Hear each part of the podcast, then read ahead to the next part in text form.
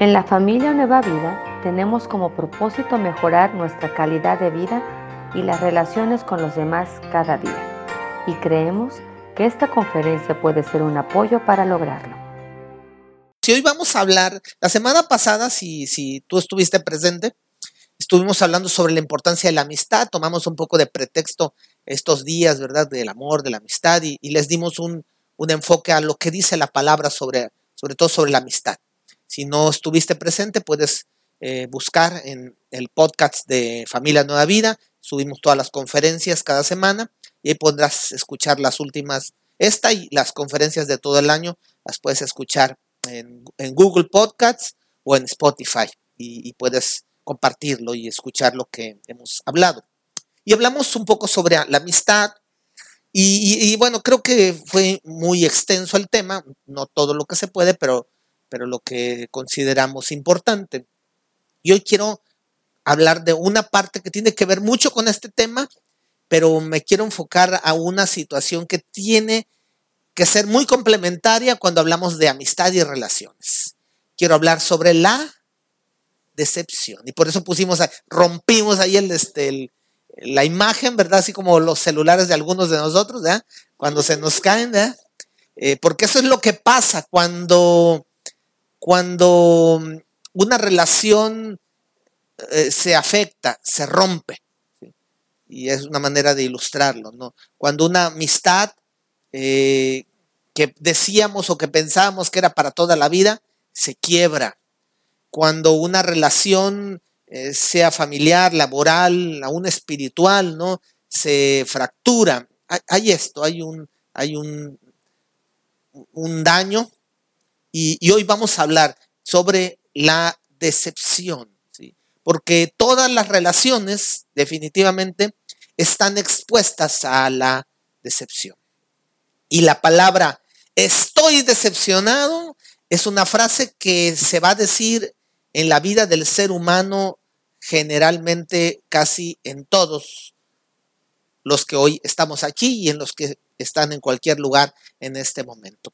Tal vez todos hemos dicho, estoy decepcionado. Y si no lo hemos dicho, hemos mostrado nuestra decepción sobre algo.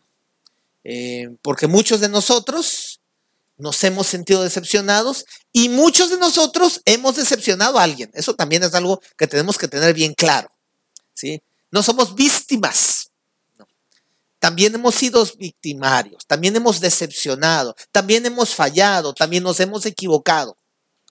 Entonces, e-, es importante aprender un poco sobre esto. En las relaciones humanas, la decepción está siempre tocando la puerta. Y así como el IFE está ahorita por, el INE, perdón, está ahorita por visitar las casas, ¿no? Y, este, y van a hacer el censo de población y vivienda, eh, de cada 10 años se hace. Eh, vamos a recibir a personas que van a encuestarnos. Eh, y van a tocar nuestra puerta. La decepción toca la puerta muy pronto y muy seguido. Ahora, aquí el detalle no es si la decepción va a tocar tu puerta o no. Aquí el detalle es, ¿le vas a abrir la puerta? ¿Lo vas a dejar pasar? ¿Le vas a invitar un café? ¿O lo vas a invitar a vivir a tu vida y a tu casa todo el tiempo? Porque muchos de nosotros realmente lo estamos haciendo. Eh, la decepción está tocando y algunos la vemos y la identificamos y decimos, es la decepción y le cerramos la puerta. ¿Sí? Así como cuando te das cuenta que es el cobrador, ¿verdad? O sea, este, y, le decimos al niño, dile que no estoy, ¿verdad? Eh, pero más sin embargo a la decepción le abrimos la puerta y la estamos recibiendo y la estamos pues invitando a vivir en nuestras vidas. Y hoy estamos viviendo algo muy, muy fuerte, producto de esta invitación, la invitación a la decepción. ¿Qué es la decepción o qué es estar decepcionado? Eh, estar decepcionado es un desencanto experimentado al no obtener o suceder algo que se esperaba y deseaba, produciendo malestar y tristeza. ¿Qué quiere decir? Es eso que sientes, ¿sí? Esa emoción que sientes porque no obtuviste lo que esperabas, porque no sucedió lo que esperabas. Es que yo esperaba, ¿verdad que tú esperabas? Y es que tú querías, confiabas y no sucedió. Y el que dijo que iba a hacer, no lo hizo. Y el que dijo que iba a ir, no llegó. Y el que dijo que contabas con él, se desapareció. Y la que te dijo que te pagaba, no te pagó. Y el que te dijo que te ayudaba, no te ayudó. Y el que te prometió, no cumplió. Y el que te dijo que te amaba y que te iba a ser fiel hasta que la muerte te lo separara, tampoco lo hizo. Y el que dijo que iba a cuidarte y a protegerte y que eras como su vida, te abandonó. Y entonces todas esas experiencias, eh, sean eh, familiares, como puede ser un matrimonio fracturado por las promesas no cumplidas, como puede ser una eh, relación padres a hijos lastimadas porque el papá no cumplió, porque el papá no lo hizo y el hijo esperaba y confiaba y creía que papá y que mamá iban a estar siempre y que un día por X o por Y ya no está. Eso está en tu vida tal vez el día de hoy. Y estás decepcionado y eso produce Emociones diversas, generalmente no son de alegría, son de malestar, son de tristeza, son de enojo. Y cuando nos sentimos decepcionados, nos enojamos. Y nos enojamos generalmente eh, más allá de lo que pensábamos que pudiera suceder. La decepción provoca malestar, tristeza, en primeros términos, pero provoca muchísimo más. Ah, ahora, también este, tenemos entonces eh, que comprender que, que todos vamos a pasar por estas situaciones y tenemos que aprender a convivir y a vivir con ellos. O sea, como les decía, es como el que toca tu puerta, él va a tocar tu puerta y va a seguir, el punto es, ¿le vas a abrir? ¿O vas a aprender a, ah, se va a cansar y se va a ir? Vas a aprender a convivir con la decepción y enfrentar la decepción y a decirle a la decepción, hey, Tú aquí no puedes vivir. Veniste, me hablaste, gracias por participar, pero no necesito de ti en mi vida o le vas a invitar a ser parte de tu vida y de la de tu familia. Entonces, es, algo importante que necesitamos como jóvenes y como adultos, aprenderlo y entenderlo y enseñarlo, porque yo como padre es muy probable que decepcione a mis hijos. Yo como pastor es muy probable que decepcione a la iglesia porque soy ser humano. Ahora no estoy justificándome, yo tengo que mejorar y tengo que aprender a no fallar cada vez mejor, a ser una persona cada vez mejor, un mejor padre, un mejor esposo, un mejor em, pastor, ciudadano. Pero sí necesito aprender también que en mi contorno va a haber decepciones y necesitamos aprender a enfrentar las decepciones. Ahora, para entenderlo más profundamente, vamos a, ver quién fue el primer decepcionado de la historia. Y, si quisieras, eh, bueno, saltarlo así como una pregunta, ¿quién fue, la ¿quién fue el primero que se decepcionó en la historia? ¿Quién fue? Dios, Dios, ok, bueno, está bien. Punto bueno para Félix, porque dijo Dios. Ok. No fue Félix, ah, perdón. Alguien por ahí dijo Dios. Ah, fue ah, Amparo, dice yo fui. Ok, bueno, quien haya sido. Ya tienen palomita. Eh, ahora, ¿quién fue quien decepcionó a Dios? El primero. No. ¿Fue antes que Adán? Fue antes que Adán y antes que Eva. Bueno, es más, ni siquiera fue, fue Lucero, así se llamaba. Era un ángel, ¿sí? Antes de que el hombre y la mujer existieran, ¿sí? Dios creó los ángeles y hubo un ángel ¿sí? que por decirlo así decepcionó a Dios. Porque Dios no lo creó para eso. Dios lo creó perfecto, era perfecto, pero él se envaneció y él quiso desviar la atención hacia él en vez de Dios. Y vino una consecuencia, fue arrojado, desterrado, pero él fue, por decirlo de alguna manera, el primero que decepcionó. Mas, sin embargo, Dios no dejó de seguir adelante porque alguien lo decepcionó. Dios crea al ser humano, Adán y Eva, ahora sí, como dijeron hace un momento, y Adán y Eva, por decirlo de alguna manera, también decepcionaron, también se equivocaron. Dios les dijo, puedes comer, bueno, los creó y les dio todos los recursos para vivir y ser felices, y les dijo, solamente no coman de este árbol, del fruto de este árbol, por decirlo así. Y lo único que les pidió Dios a Adán y a Eva fue lo primerito casi casi que hicieron, ¿no? En su momento y cuando hubo la oportunidad. Y por decirlo de alguna manera, también lo decepcionaron. Y no encontraron ya un lugar cerca del Padre, fueron echados fuera también.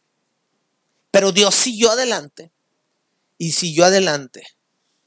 Ahora, Adán y Eva tuvieron sus propias decepciones, porque Adán y Eva muy pronto vieron lo que era vivir la decepción en carne propia, porque sus hijos tuvieron un conflicto, un conflicto que detonó en el asesinato de Abel a manos de Caín. Ahora imagínate cómo se sintió Adán y Eva de que los hijos que ellos criaron, pues terminaron de esta manera. O sea, cuando un papá ve a sus hijos pelear, ¿cómo te sientes? ¿Te gusta? ¿Verdad que no? Y generalmente nos pues decepcionamos y nos sentimos mal.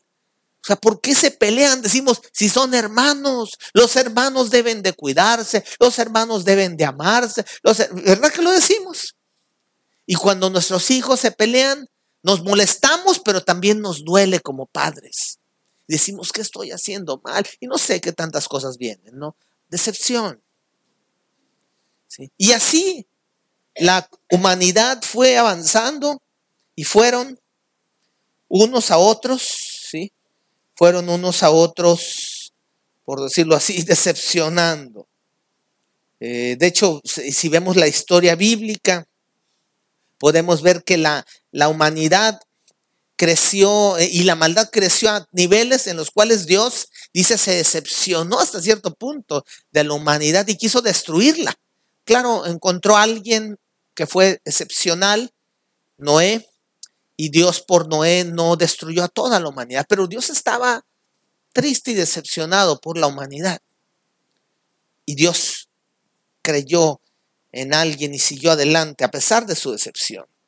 Años después, eh, el pueblo que Dios eh, ama, que abraza, que, que, escoge como su especial tesoro, eh, que estaba viviendo cautivo, producto de sus errores, ¿verdad? Producto de muchas cosas. Dios los rescata, los saca de esa tierra de esclavitud y los lleva hacia la libertad a través del desierto. Y en el desierto les da de comer, les da de beber.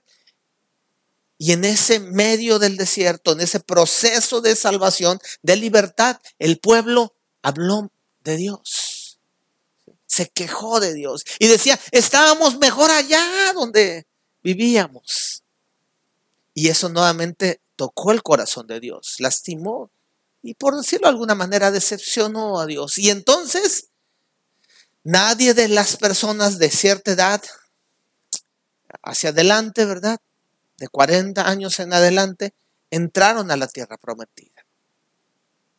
Y Dios, aunque se decepcionó, siguió adelante. Y, así vemos la historia y podemos ver que la Biblia es una historia de decepciones hasta cierto punto. Eh, eh, Dios intentando, Dios amando al hombre y el hombre alejándose de Dios. Dios mostrando su amor de tal manera que hasta... espérame tantito. Ah, de tal manera que hasta envió a su Hijo, dice la Escritura. De tal manera amó Dios al mundo. O sea, Dios estaba, se había decepcionado, pero no dejó de seguir adelante y, y mostrarle su amor a la humanidad. Y envió a su Hijo, el cual a los suyos vino y los suyos, decepción. Nuevamente, ¿verdad? Dios intentando y el hombre decepcionando. Ahora, si vemos la vida de Jesús, Jesús pasó también por momentos en los cuales tal vez fue decepcionado. Se decepcionó del sistema religioso. corrompido. Se decepcionaba de la poca fe de la gente. Oh, generación incrédula, decía Jesús. ¿Sí? Y siguió adelante.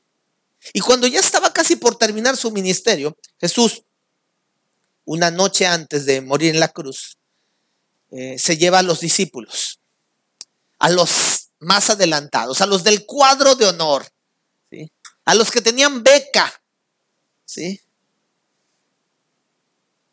Pues eran, eran los chidos De, de, los discípulos, ¿verdad? y se los lleva y les dice, a ver muchachos, vamos a orar porque la cosa se está poniendo complicada y, Jesús se sentía mal y Jesús estaba luchando emocionalmente, aún siendo Dios, vivía aquí como hombre, sus emociones, había un dolor, un dolor tal que cuando él está orando, dice la escritura, que, que sudor como gotas de sangre caían, o sea, estaba en un proceso muy fuerte de dolor. Necesitaba de el apoyo en oración. Y entonces se trajo a lo mejor que había dado el pueblo, ¿verdad? Y cuando regresa, se los encuentra durmiendo, así como algunos aquí se me quedan durmiendo en ocasiones. Y entonces Jesús se decepciona, por decirlo así, les dice, ¡Ey! Vamos adelante. Hay que velar, hay que, o sea, se da cuenta, son débiles, necesitan velar y necesitan orar para que no caigan en, en tentación.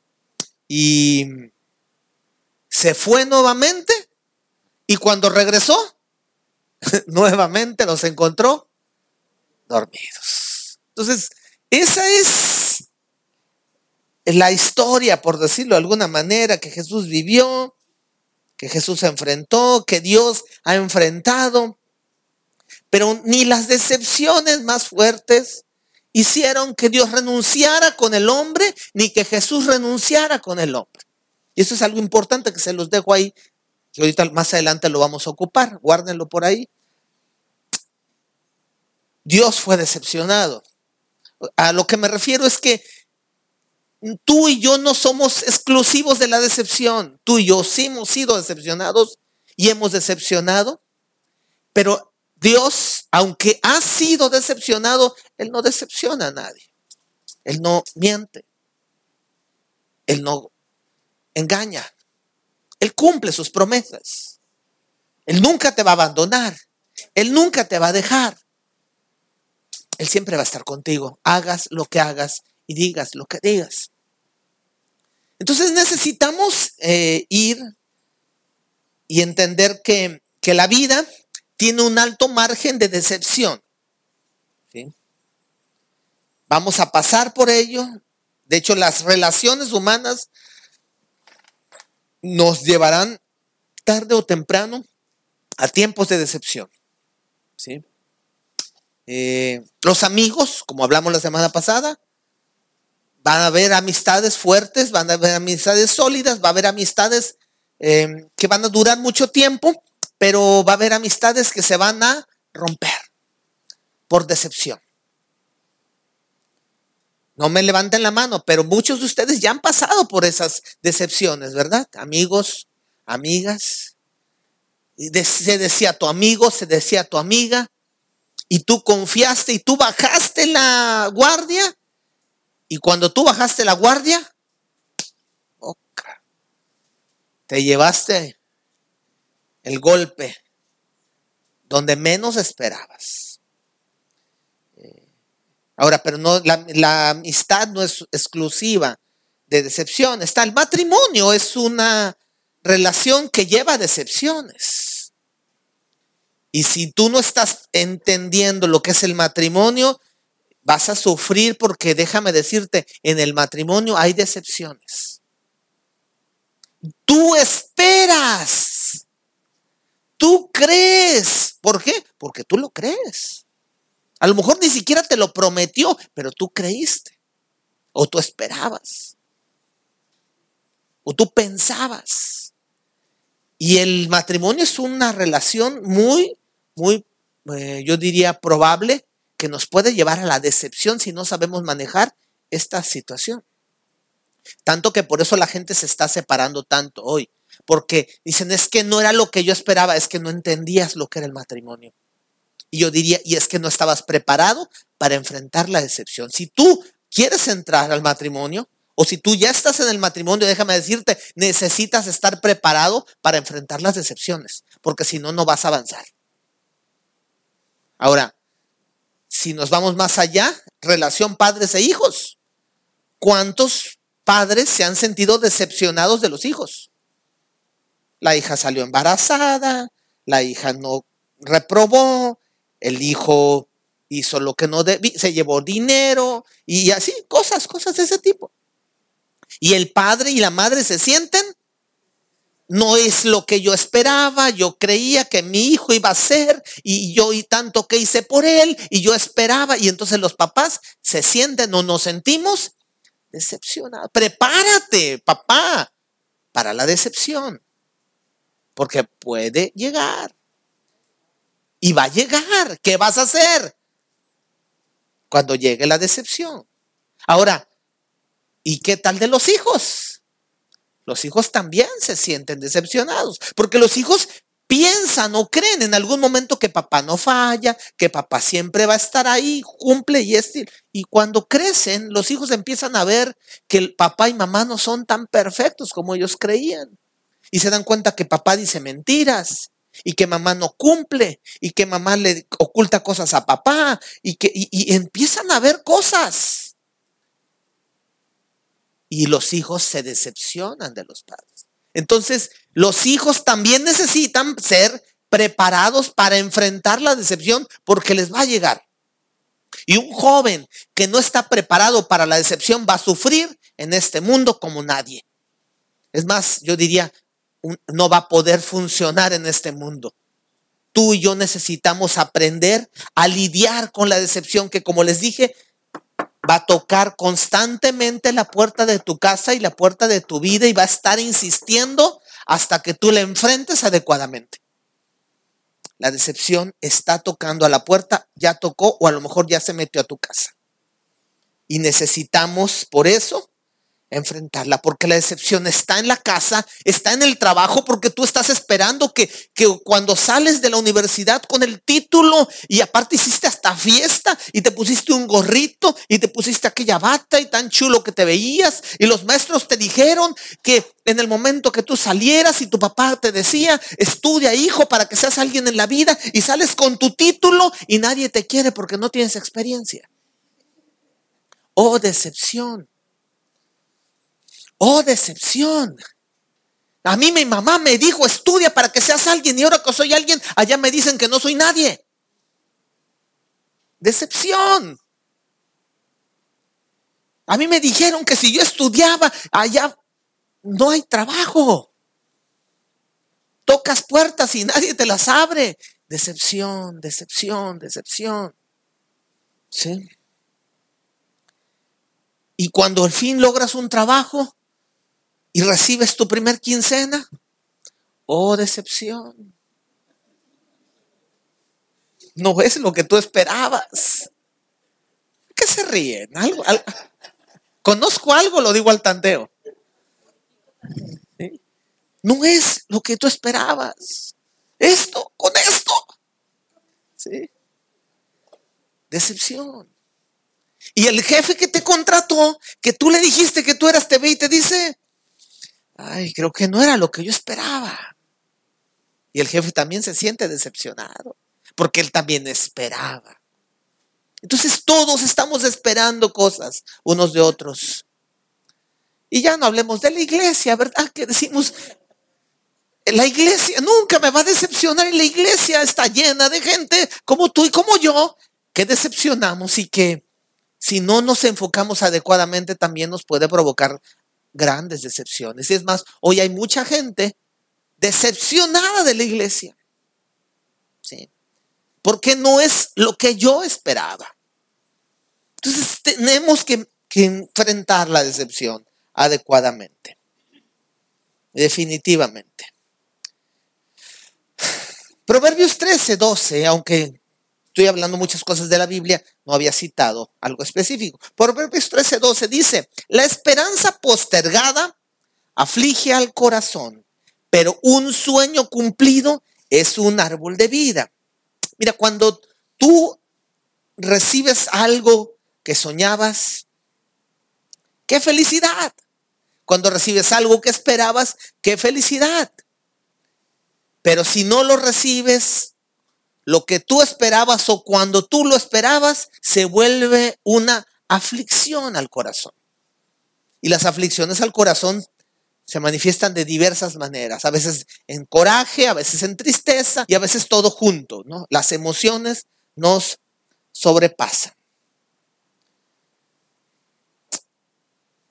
La decepción, por lo tanto, va a provocar generalmente, ¿qué cosa? Desánimo. Estabas tan entusiasmado, estaba y ya no, ya viste que no es tu color de rosa, que el matrimonio no es como tú pensabas, como viste en la película, o como te lo dijeron los cuentos de Walt Disney de antes, porque ahorita los ya, ya vieron los de ahora son de los de antes, ¿ya? Y entonces estamos desanimados. ¿Qué es el desánimo? El desánimo generalmente es estar sin fuerzas para seguir adelante. Es la falta de ilusión, la falta de ánimo hacia algo o alguien. O sea, y el desánimo es generalmente lo que sigue con la decepción, se acompaña con la decepción. Son muy, son, son amiguis, son amiguis. Sí. Se llevan muy bien. Es más, siempre andan juntas esas dos. Sí y, les gusta vivir juntas, al desánimo y a la decepción. El desánimo generalmente lo que hace es paralizarnos, eh, perdemos todas nuestras facultades emocionales, aún espirituales y hasta físicas, porque cuando estamos desanimados, no queremos, eh, hasta nos sentimos mal físicamente. ¿Sí te ha pasado que estás desanimado y no quieres ni pararte? Te sientes hasta mal no tienes nada, si les ha pasado desanimado por algo y, no, me siento mal. O sea, y no, no tienes ni chikungunya, ni, ni coronavirus, ni, ni dengue, morra, nada de eso así que existe hoy, pero sientes el cuerpo adolorido, te sientes mal, estás desanimado. ¿Sí? Estás desanimado. Entonces físicamente te sientes mal, espiritualmente pues ni se diga, ¿verdad? decepcionado. Em, emocionalmente, pues las emociones sobre tu vida completamente desatadas, pasas de la lágrima al enojo, las emociones te han bloqueado completamente, tu mente sufre un bloqueo que impide que actúes según los principios que Dios ha establecido. Por eso el, desánimo, eh, eh, la decepción es una de las herramientas perfectas del enemigo contra nuestras vidas. Porque no hay algo que le, yo diría que le cause más placer al diablo o al enemigo que un creyente desanimado. Porque un creyente desanimado es un creyente estéril, sin propósito. O sea, el enemigo no te quiere quitar la vida, el enemigo te quiere desanimar. Y para desanimarte te necesita decepcionar. Entonces, la decepción es una de sus herramientas precisas y que le han, le, han dado mucha, muchos, yo diría, muchas victorias. ¿sí? El desánimo generalmente es algo que, como ahorita hablamos, ¿no? Eh, va a paralizarnos, va a inutilizarnos y muy probablemente, como les dije hace un momento, va a estar tocando a tu puerta. Y una persona decepcionada generalmente va a hacer algunas cosas. Va a ser más que las que les voy a enseñar, pero quiero poner como un panorama. Una de las cosas que va a hacer una persona decepcionada es aislarse. ¿Estás decepcionado de alguien? Te alejas de él, ¿verdad? Pero, pero el asunto es que a veces te alejas de toda relación. Si es una amistad, te vas a alejar de todos, ¿no? Si, la decepción fue amorosa, ¿cómo, ¿cómo, actuamos? ¿O cómo, qué decimos? Todos los hombres, hablando de una mujer, todos los hombres son iguales. Ahora, fíjense, yo creo, esto es algo que yo creo, esto no lo dice ni la Biblia, pero yo creo que una de las razones que el lesbianismo ha crecido tanto es por las decepciones. Mujeres que se han sentido decepcionadas por los hombres y que han intentado en relaciones con otras mujeres tener lo que no tuvieron en una relación hombre con mujer. Y por eso eso ha crecido tanto, ¿no? Creo yo, o siento yo, percibo yo. Pero, pero generalmente el, las relaciones fracturadas provocan aislamiento. Te enojas con tu amiga, te aíslas. La borras del Facebook. La bloqueas. Sí, no, no, no la borras, la bloqueas, porque luego, luego hay gente de esa, sin vergüenza, que aunque los borres, luego, luego te mandan la solicitud de amistad. No, no, hay que bloquearlos, que se muera de mis redes sociales verdaderamente, ¿no? Me aíslo. Es más, si puedo, me salgo hasta de Facebook y de Instagram, ¿verdad? O sea, me vuelvo un ermitaño. Sí, sí. No, pues estoy hablando las, las acciones, este, eh, extremas. Hay gente que lo hace, de veras, o sea, lo estoy diciendo un poco como jugando, pero hay gente que lo hace. Se aíslan de todo, ¿verdad? ¿Por qué se decepcionaron? Sí, nos aislamos, estamos enojados, creyendo que la distancia va a ayudar. Creyendo que la distancia es lo mejor que nos puede suceder, nada más lejos de la realidad. También generalmente la decepción nos hace volvernos, ¿qué dice ahí? Críticos. Empezamos a criticar todo. Todos los hombres son iguales. O por el otro lado, todas las mujeres son iguales. Bien me lo decía mi madre.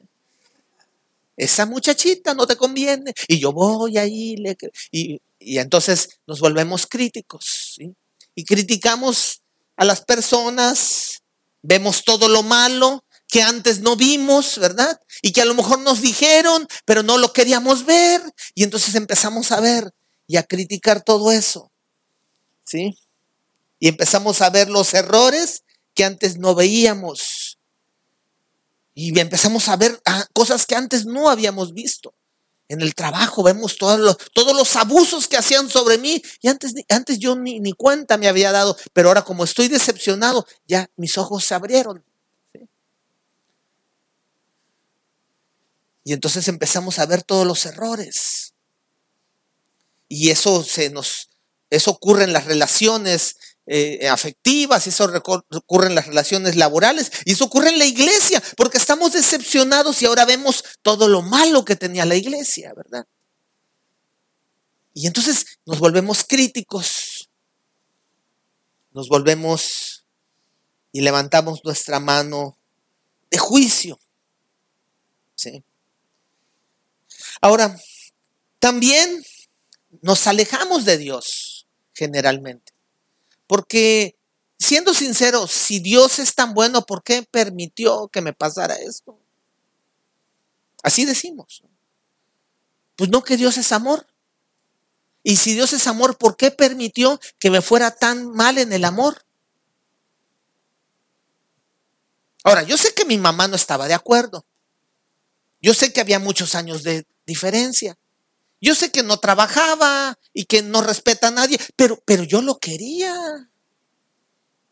¿Y por qué Dios permitió eso? ¿Por qué Dios permitió que me enamorara? Así yo imagino a Dios como que, o ¿yo qué onda? Pero así somos, nos enojamos con Dios. Porque Dios dicen que es amor y a mí me está hoy doliendo. ¿Por qué permitió esto? ¿Por qué permitió Dios que pasara esto en mi vida? Y eso nos hace, pues, empezar a alejarnos de todo lo que tiene que ver con Dios. No estoy hablando de la iglesia, estoy hablando de Dios, ¿verdad? En ese sentido.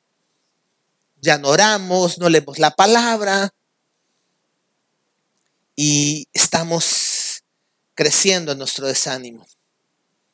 Y por último, llegamos a creer o a pensar que, nuestra vida verdaderamente no vale la pena. Estamos decepcionados hasta de la vida. Y ahí es ya cuando entran a lo mejor los casos ya más depresivos, y yo diría, y ahí es donde ya la persona requiere una ayuda más profesional.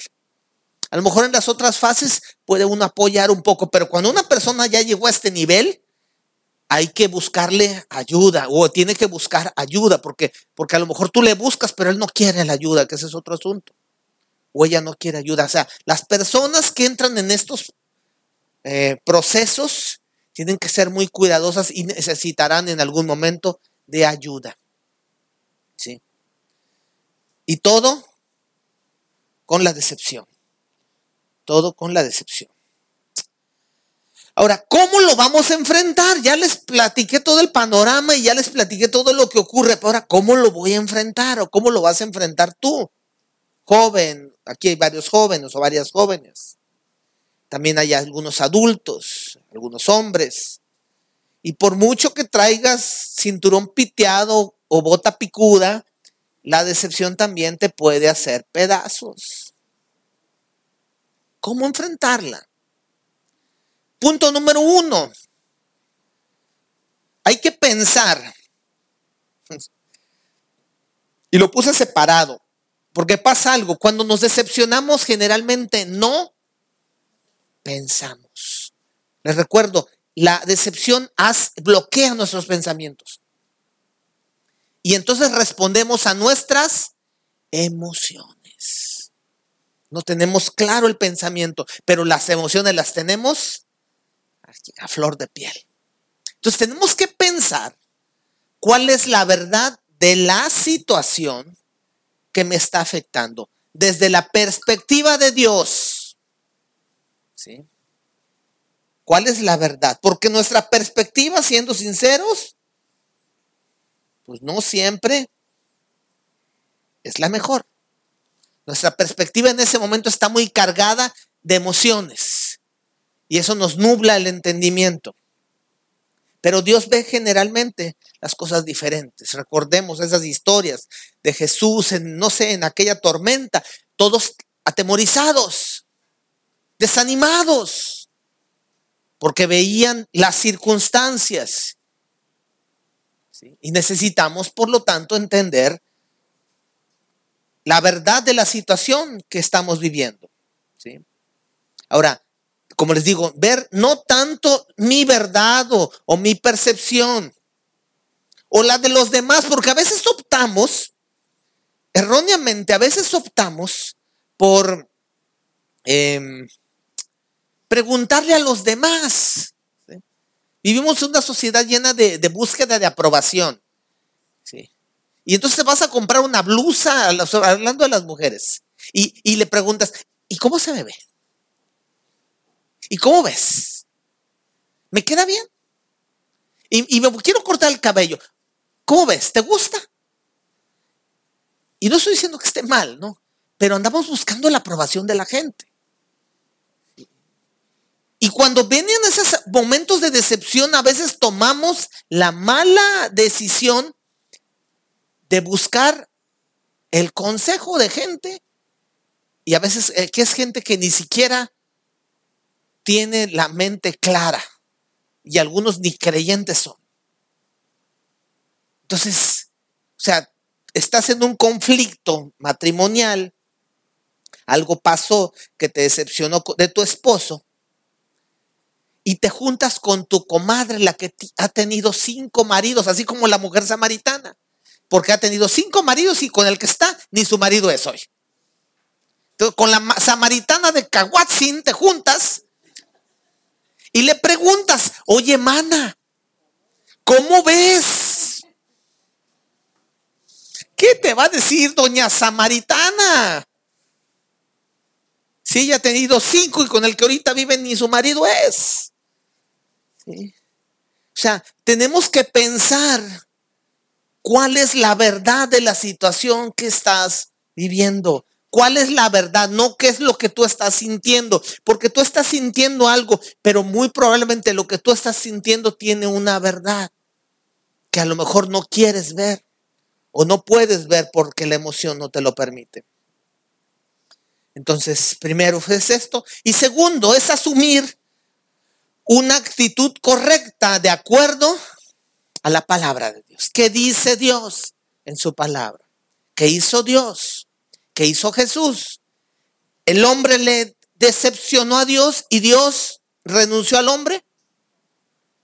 ¿El hombre desobedeció a Dios y Dios renunció al hombre? No. Dios se molestó por la actitud, por la desobediencia, por la falta de, entendimiento. Jesús se molestó por la falta de fe, por la religiosidad, eh, por la falta de, perseverancia de sus discípulos, de oración, de velar. Y Jesús se molestó con la actitud de sus discípulos cuando se le quedaron dormidos y, Jesús los llamó la atención porque estaban dormidos, pero Jesús no renunció a los discípulos. Porque Jesús de esos discípulos fue de los que levantó la iglesia. Entonces, ¿qué quiere decir? Que eso es lo que hizo Jesús. Eh, ¿Qué es lo que pasa con nosotros como padres? Cuando nuestros hijos nos decepcionan. Nos enojamos porque esperábamos algo, pero nuestra, nuestro enojo no debe de ser con la persona, sino con la actitud, porque a nuestros hijos los vamos a seguir amando o los debemos de seguir amando, aunque han cometido errores. Y a nuestros padres también. No quiere decir que estemos aprobando sus acciones, no, pero que no debemos de tomarlo con la persona, sino con la actitud de la persona. Necesitamos tomar la actitud correcta. Filipenses capítulo 1, perdón, del 12 al 14, dice algo interesante. Pablo, ¿cómo actuaba Pablo? Mira, Pablo está en Filipo, perdón, no, Pablo está en, la, en una cárcel y escribiendo una carta a la iglesia de Filipo. Ahora, en esta carta, Pablo escribe entre tantas cosas esto. Mis amados hermanos, quiero que sepan que todo lo que me ha sucedido en este lugar ha servido para difundir la buena noticia. Pues cada persona de aquí, incluida toda la guardia del palacio, sabe que estoy encadenado por causa de Cristo y dado que estoy preso, la mayoría de los creyentes de este lugar ha aumentado su confianza y anuncia con valentía el mensaje de Dios sin temor. Aquí ese mensaje me, me, choquea un poquito. ¿Por qué?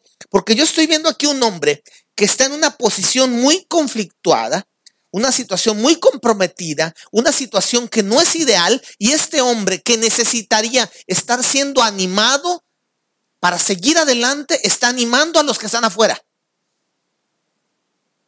¿Por qué Pablo tenía esta capacidad de que a pesar de lo que estaba viviendo, no estaba actuando emocionalmente? Porque Pablo tomó en algún momento la decisión de tomar acciones desde el punto de vista del propósito de Dios y no de sus emociones. Y entonces Pablo lo dice así muy claro aquí.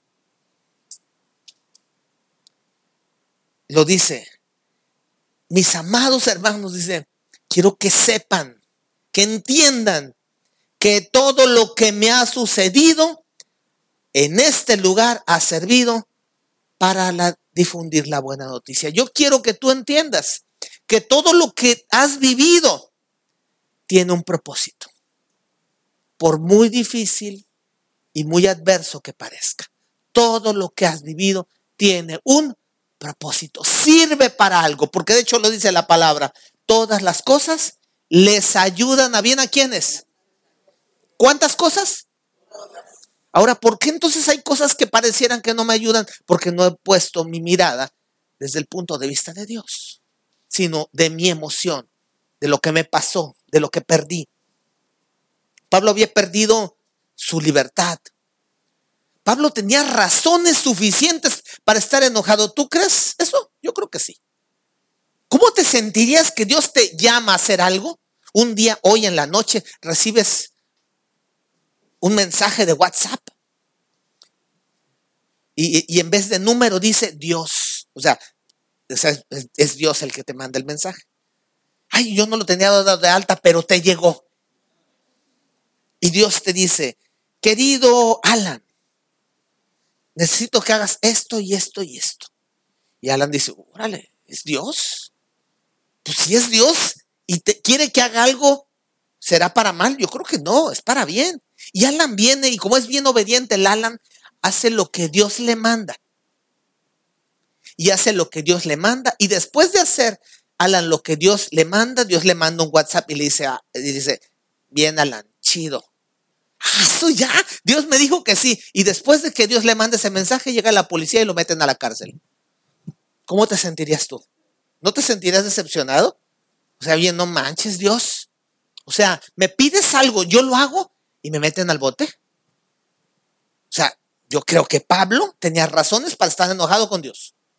Porque Pablo estaba predicando y porque hizo lo que Dios le mandó, a Pablo lo metieron a la cárcel. Pero Pablo no se enojó, no se desanimó. Pablo les dice, quiero que sepan que todo lo que ha sucedido ha servido. O sea, Pablo estaba viendo más allá.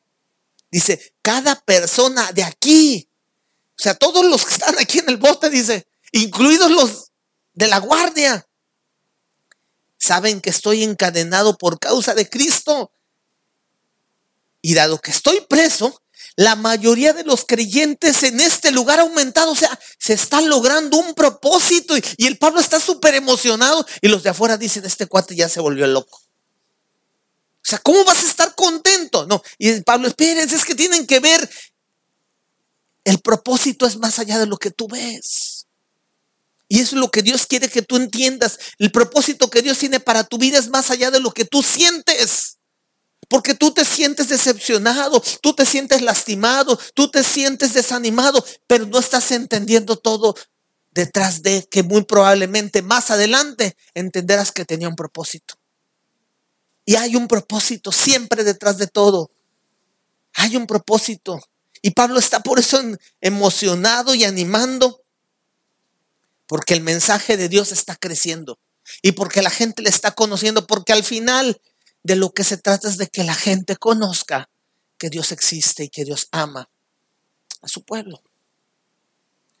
Pero más sin embargo pensamos que todo se trata de nosotros y Dios va más allá. Pablo pudo decepcionarse, Pablo pudo aislarse y estar ahí escribiendo, ay, qué gacho, Dios, miren nada más, esto es lo que me pasa. Fíjense la carta a Filipo, eh, eh, es queridos filipenses, no le hagan caso a Dios, porque es puro cuento, miren dónde estoy, yo le hice caso. Y, entonces Pablo, en vez de estar animando a la, iglesia, estarles diciendo, aguas con el Dios que, que, que luego nos usa y nos deja a medio del camino. Pablo entendía el propósito y Pablo no se aisló. Pablo no se enojó. Pablo no criticó ni juzgó. Pablo entendió el propósito. Y la decepción no se quedó a vivir con Pablo. Yo te quiero decir que si alguien te falló, es bueno, yo diría entendible, válido que te enojes pero no, que, pero no por eso te aísles. No porque alguien que te decía tu amigo te decepcionó, es que ya no vuelvo a tener amigos. Usted falló, te decepcionó, pero no por eso vas a dejar de tener amigos. Si tú eres joven, no porque alguien que tú creías que era el amor de tu vida y no lo fue, ay, pues yo creo que entonces el amor no es para mí. Me voy a ir a un monasterio y voy a hacerme monje o monja. Monje o monja, algo de eso. Tienes 15 años, mija. ¿Sí? 17, 20. Es que era el amor de mi vida. No, no era el amor de tu vida. Era alguien que tú le pusiste así. Pero no lo era. Y más sin embargo, probablemente el amor de tu vida está por llegar y va a llegar tarde que temprano.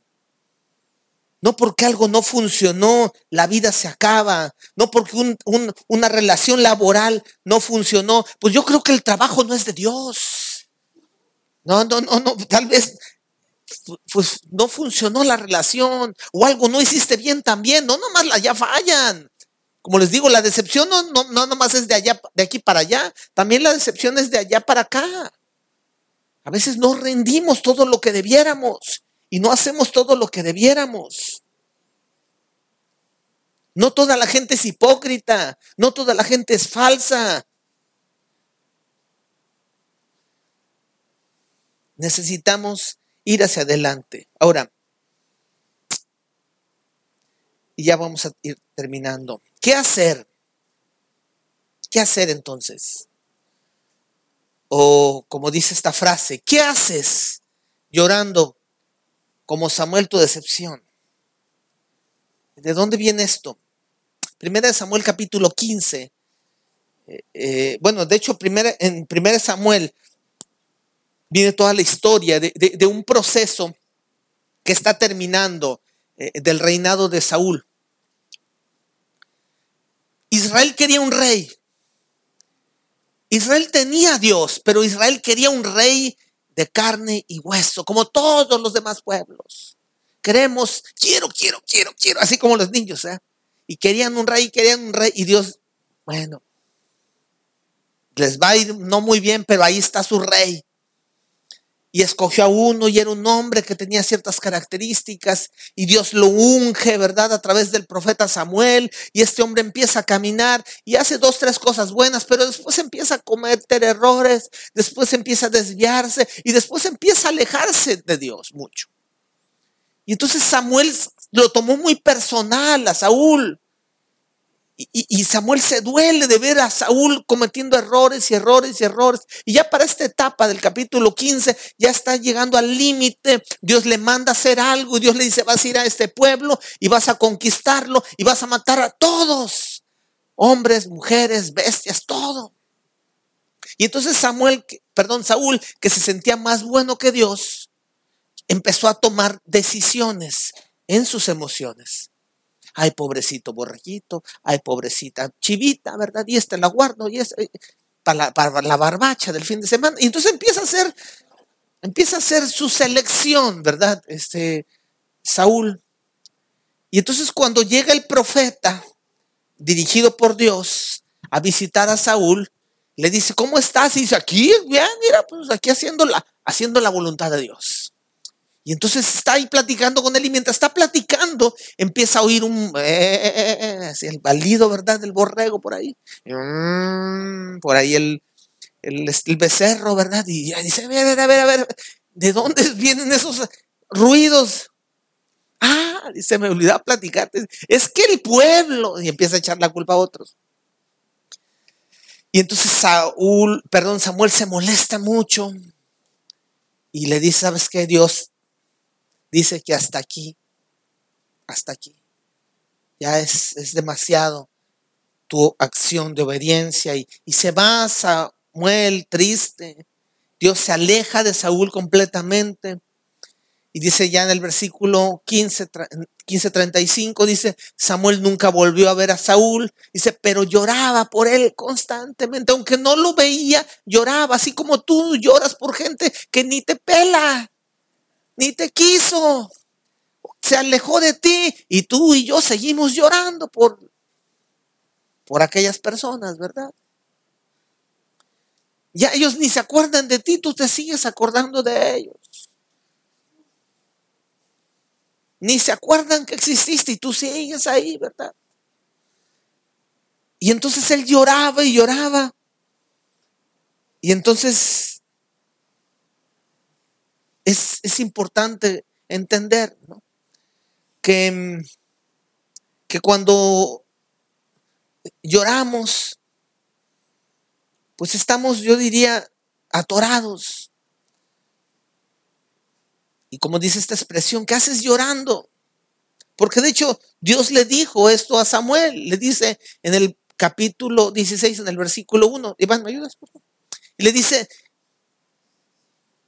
¿Hasta cuándo llorarás a Saúl? Habiéndolo yo desechado para que no gobierne en Israel. ¿Hasta cuándo llorarás? Y, esa misma pregunta que le hace Dios a, a Samuel es la pregunta que Dios te hace a ti. ¿Hasta cuándo vas a llorar esa decepción?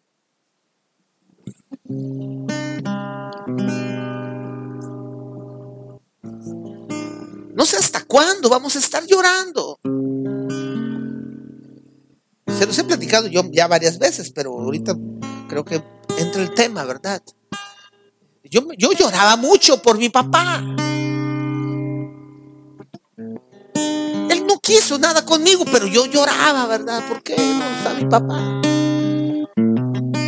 Y esa decepción me produjo a mí mucho mal. Yo veía amiguitos que tenían papá. Y yo hubiera querido un papá, de veras. Yo creo que ha de haber sido chido. Y habría estado chido. Pero ¿qué ganaba yo llorando? Es más, ¿qué gano hoy llorando? Por lo que no tengo, lo que no tuve. Esperando lo que no tuve y lo que nunca tendré. Y tal vez tú tienes decepciones eh, y te, alguien te decepcionó, un amigo, una amiga. Confiaste en él, confiaste en ella. Te decepcionó, te falló. Y es más, hasta se rió de ti. Y después hasta te puso mal con los demás. A lo mejor fue un familiar muy cercano, como en este caso les puedo decir mi padre. Pero ¿qué gano llorando? ¿Qué gano anhelando algo que no voy a tener y no tuve? ¿Puedo cambiar algo por llorar, por lamentarme? Ahora, yo sí estaba enojado. Y en algún momento yo sí le reclamé a Dios. Y le dije, oye Dios, ¿por qué? Dicen que me amas y ¿por qué, por qué no tuve un papá? ¿Y por qué estoy viviendo así? Y, y, y, y yo mucho tiempo estuve atorado en esas cosas. Hoy, ahorita lo entiendo, ahorita tomando este tema, me puedo dar cuenta el daño que hacía la decepción en mi vida. Me tenía atorado. Hasta que entendí que necesitaba volverme a Dios. Y que como le dice ahí Dios a Samuel, le dice, llena tu cuerno y ven. El aceite en, en el Antiguo Testamento representa el Espíritu Santo. Y cuando hablamos de llenar el cuerno de aceite, hablamos de una persona que llena su vida con Dios, con el Espíritu de Dios. Entonces, cuando yo entiendo esto de alguna manera, yo me doy cuenta que Dios no me va a regresar a mi papá. O sea, Dios no le va a presentar a otro señor a mi mamá para que sea mi papá y, y ahora somos, pues ya tengo mi papá y, y vamos a ser felices. Y, no, no, no, o sea, no, no funcionó así. Simplemente Dios llenó mi corazón. Yo pude perdonar. Yo pude sanar. Y yo pude ir hacia adelante. Entendiendo que lo mejor es para una familia que es de papá y mamá. Pero entonces, hoy mi propósito es ser un papá que no abandone a sus hijos. Ir más adelante. No, quedarme conmigo. Yo sé que hay un propósito. Yo, yo me puedo parar delante de hombres, delante de mujeres, delante de lugares. Y puedo hablarles de perdón, puedo hablarles de amor. Y puedo hablarles de ser un hombre que busca hacer las cosas de acuerdo al propósito de Dios. Y no me pongo como ejemplo porque no me quiero sentir o no me creo perfecto porque no lo soy. Pero yo sí creo poder en algún momento decir, en algunos aspectos, como decía Pablo, Pablo decía, sean como yo. Y a mí sí me gustaría que hubieran más padres que hicieran cosas que yo he hecho. Y que imitaran ciertas cosas mías. Lo malo no, pero lo bueno sí. Porque creo que he hecho cosas buenas y trato de enseñar cosas buenas. Pero todo eso no lo podría hacer si no hubiera entendido ese principio. Deja de llorar. Yo dejé de llorar por lo que no tuve y me puse a hacer algo con lo que sí podía. ¿Y qué tenía yo? Ahora un futuro adelante. Y ahora hijos. Y ahora una iglesia. Y ahora voy a una iglesia o voy a otro lugar donde me llevan y trato de enseñar lo que Dios me enseñó, producto de mis decepciones. No sé si me estoy explicando. O sea, hay decepciones que han pasado en tu vida. Que aunque Dios no las quiso que fueran así, pueden ayudar a tu propósito y enseñar algo a las siguientes generaciones. Las siguientes generaciones necesitan conocer del amor de Dios. Y Dios va a usarte a ti, va a usarme a mí para eso. Pero para eso necesitamos superar nuestras decepciones. Dejar de llorar. Deja de llorar con lo que no tienes. Y haz algo con lo que sí tienes. Deja de llorar porque no te ama alguien. Y ama al que sí te ama. Y al que no te ama, pues permítele conocerte porque seguramente si le permites conocerte, te va a llegar a amar. Porque muy probablemente hay personas que necesitan sentirse amadas y que a lo mejor tú vas a ser la única que vas a mostrarles de ese amor. O sea, esto se trata del propósito de Dios, no de, de ti y no de mí. Se trata de ir adelante. Pero necesitamos vencer la decepción y necesitamos dejar de llorar por la decepción y ponernos a actuar. Entonces yo te quiero animar hoy. Yo no sé qué decepción has vivido, qué decepción has tenido. No sé si son decepciones familiares, laborales, lo que sea. Yo lo que te quiero decir es, deja de llorar, levántate y ve hacia adelante, porque el futuro está adelante. Y porque hay gente que necesita lo que tú tienes. Y hay gente que necesita a gente como tú. Pero para eso necesitas estar sano. Y el único que te puede sanar es Dios. Ve a Él, llena tu cuerpo, llénate de su espíritu. Permítele a Dios sanar tu corazón, permítele a Dios enfocar tu vida y ve hacia adelante, porque hay mucho por hacer y hay mucho que tú puedes dar y que otro está esperando recibir. Ponte de pie, por favor.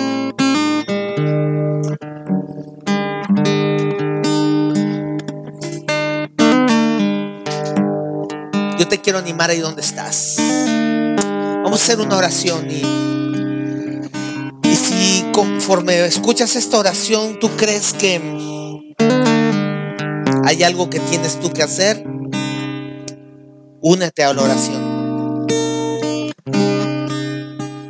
Y si tú hoy estás con una decepción, yo te quiero decir, eso no glorifica a Dios. Un día Dios le dijo a mi esposa, dijera mi esposa, la única vez que he escuchado la voz de Dios de esa manera.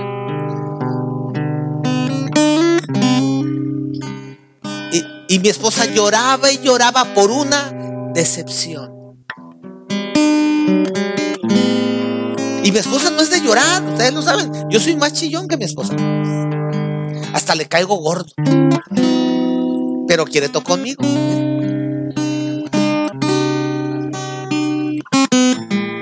Y un día mi esposa lloraba y lloraba.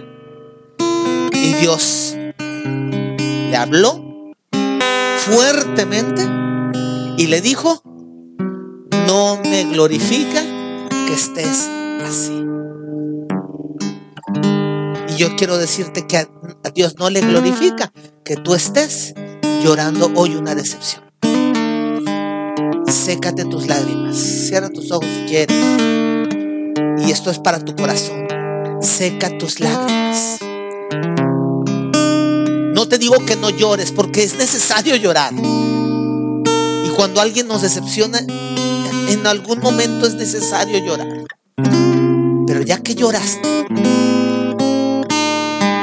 necesitas secarte las lágrimas. No puedes seguir llorando eternamente porque alguien te lastimó, porque alguien te falló. Necesitas secarte tus lágrimas y correr hacia Dios. Y tomarte de su palabra. Y tómate de su palabra. Porque Dios tiene seguramente una palabra para ti. Dios tenía una palabra específica para mi esposa en ese momento. Y ella se tomó de esa palabra. Yo no sé cuál es la palabra que Dios tiene para ti. Pero Dios tiene una palabra para ti. Búscala. Busca a Dios.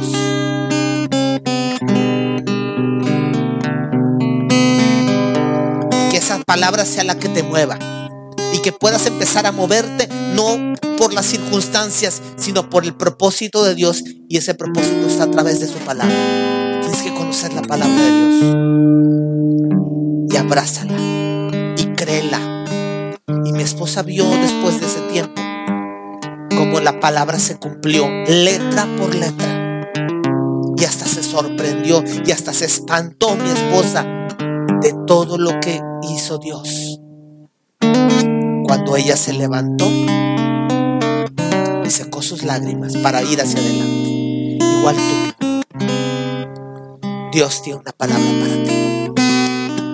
Y la primera palabra es, no me glorifica que estés así. Sécate tus lágrimas y levántate.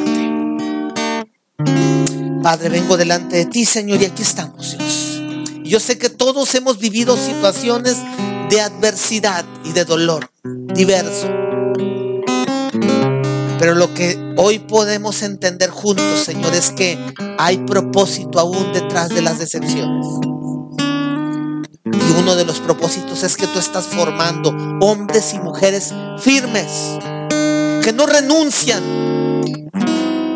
a causa de la decepción, que no se paralizan a causa del dolor,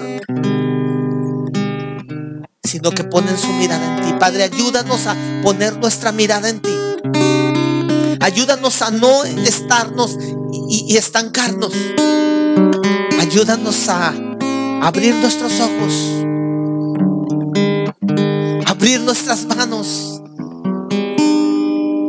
afirmar nuestros pies, Dios, y ir hacia adelante. En el nombre de Jesús, Padre, yo aquí pongo a hombres y a mujeres que sé que están hoy pasando por momentos de decepción y que tal vez no saben qué hacer y tal vez no, no, podrían hacer nada, pero hoy, de, hoy yo sé que tú a través de tu espíritu les estás infundiendo aliento y tú vas a hacer algo en estos hombres y en estas mujeres.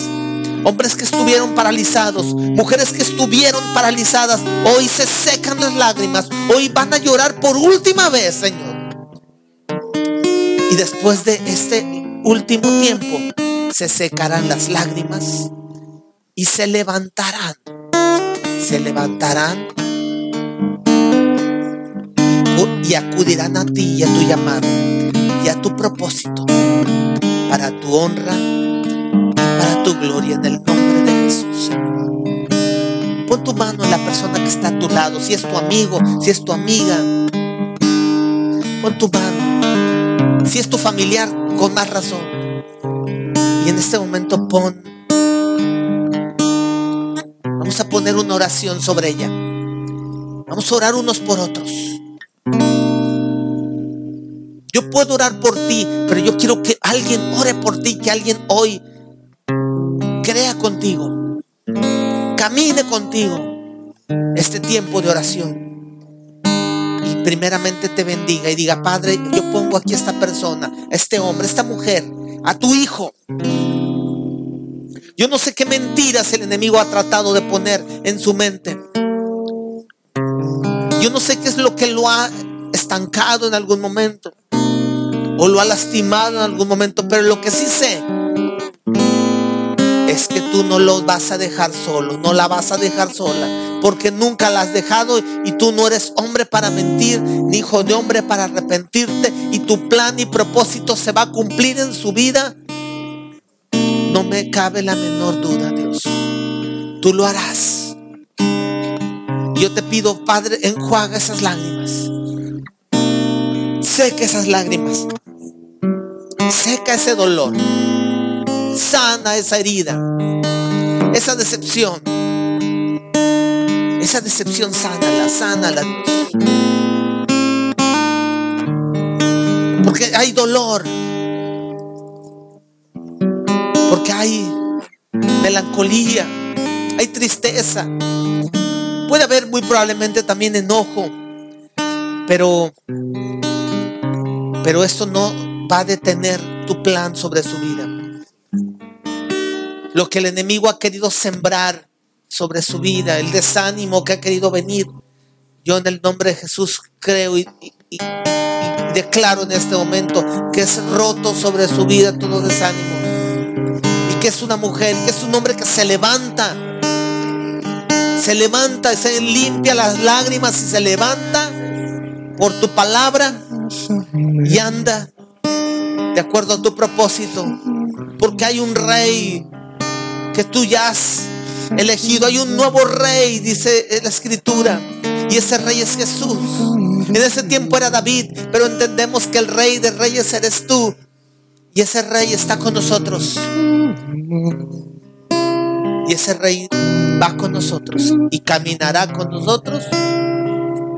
Aunque nuestro padre o nuestra madre nos abandonaron, Él nunca nos va a abandonar y Él está con nosotros y Él está contigo. Padre, yo bendigo.